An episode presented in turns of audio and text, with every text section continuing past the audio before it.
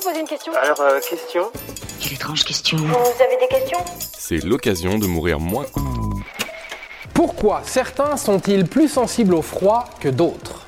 À chaque fois que le froid pointe le bout de son nez, vous faites toujours face à deux types de personnes. Celles pour qui c'est un supplice et qui se la jouent doudoune, pull, plaid et bonnet. Et de l'autre côté, il y a ceux qui se baladeraient presque encore en short et en marcel.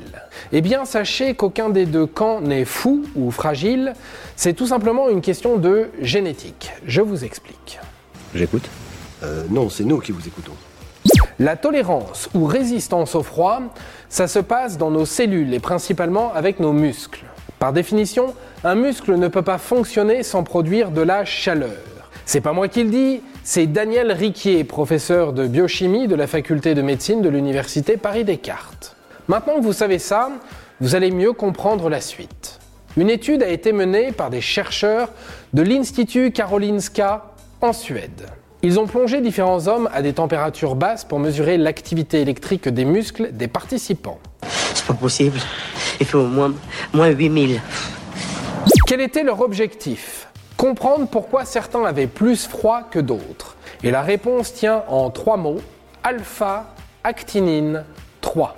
Une protéine présente ou absente dans nos muscles. Si la protéine est absente, vous êtes plus résistant au froid.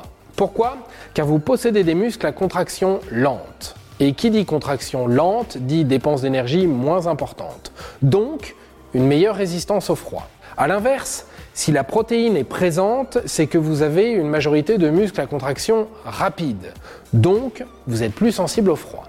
Et cette distinction se retrouve même dans les pratiques sportives. Les muscles à contraction rapide sont favorisés pour ceux qui font des sports d'explosivité, et les muscles à contraction lente sont eux plus mis en avant dans des sports d'endurance. Pour résumer grossièrement, un marathonien aura moins froid qu'un sprinter. Cette mutation génétique est très ancienne, on l'estime à 80 000 ans environ. Elle se serait produite au moment où les Homo sapiens quittaient l'Afrique pour l'Europe. Une zone beaucoup plus fraîche, donc un corps qui s'adapte. C'est bien foutu le corps humain, non? Mais avoir froid ou pas, ce n'est pas qu'une question de gène, c'est aussi tout un mélange d'actions que le corps met en branle. Premier exemple, le métabolisme. Si vous avez un métabolisme que l'on qualifie de plus actif que la moyenne, vous allez consommer plus d'énergie et donc solliciter plus vos muscles. Vous allez donc générer plus de chaleur. Donc, vous aurez moins froid. C'est valable aussi pour ceux qui ont une circulation sanguine fluide. Deuxième exemple, le gras. Si vous avez un peu d'embonpoint, vous pouvez potentiellement avoir moins froid que d'autres. Je suis pas gros Bien, bien, goûte Ce qui peut être paradoxal, car en général, les personnes en surpoids sont aussi les personnes moins actives, donc qui produisent moins de chaleur. Mais la couche de gras, ou tissu adipeux, pour le terme scientifique, fait office de barrière tout de même contre le froid. Enfin, troisième exemple, la différence homme-femme.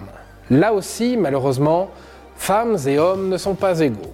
Le froid ressenti est régulé par une molécule appelée testostérone, une molécule principalement masculine, vous le savez. En son absence, on est bien plus friable face au froid. Donc, si vous avez froid, vous avez plusieurs solutions, superposer les pulls, faire du sport, ou bien un peu les deux. Et voilà, maintenant vous savez tout.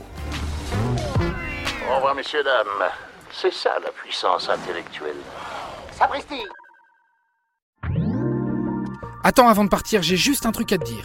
Viens découvrir notre podcast Sexo, la question Q. Deux minutes pour tout savoir sur la sexualité féminine.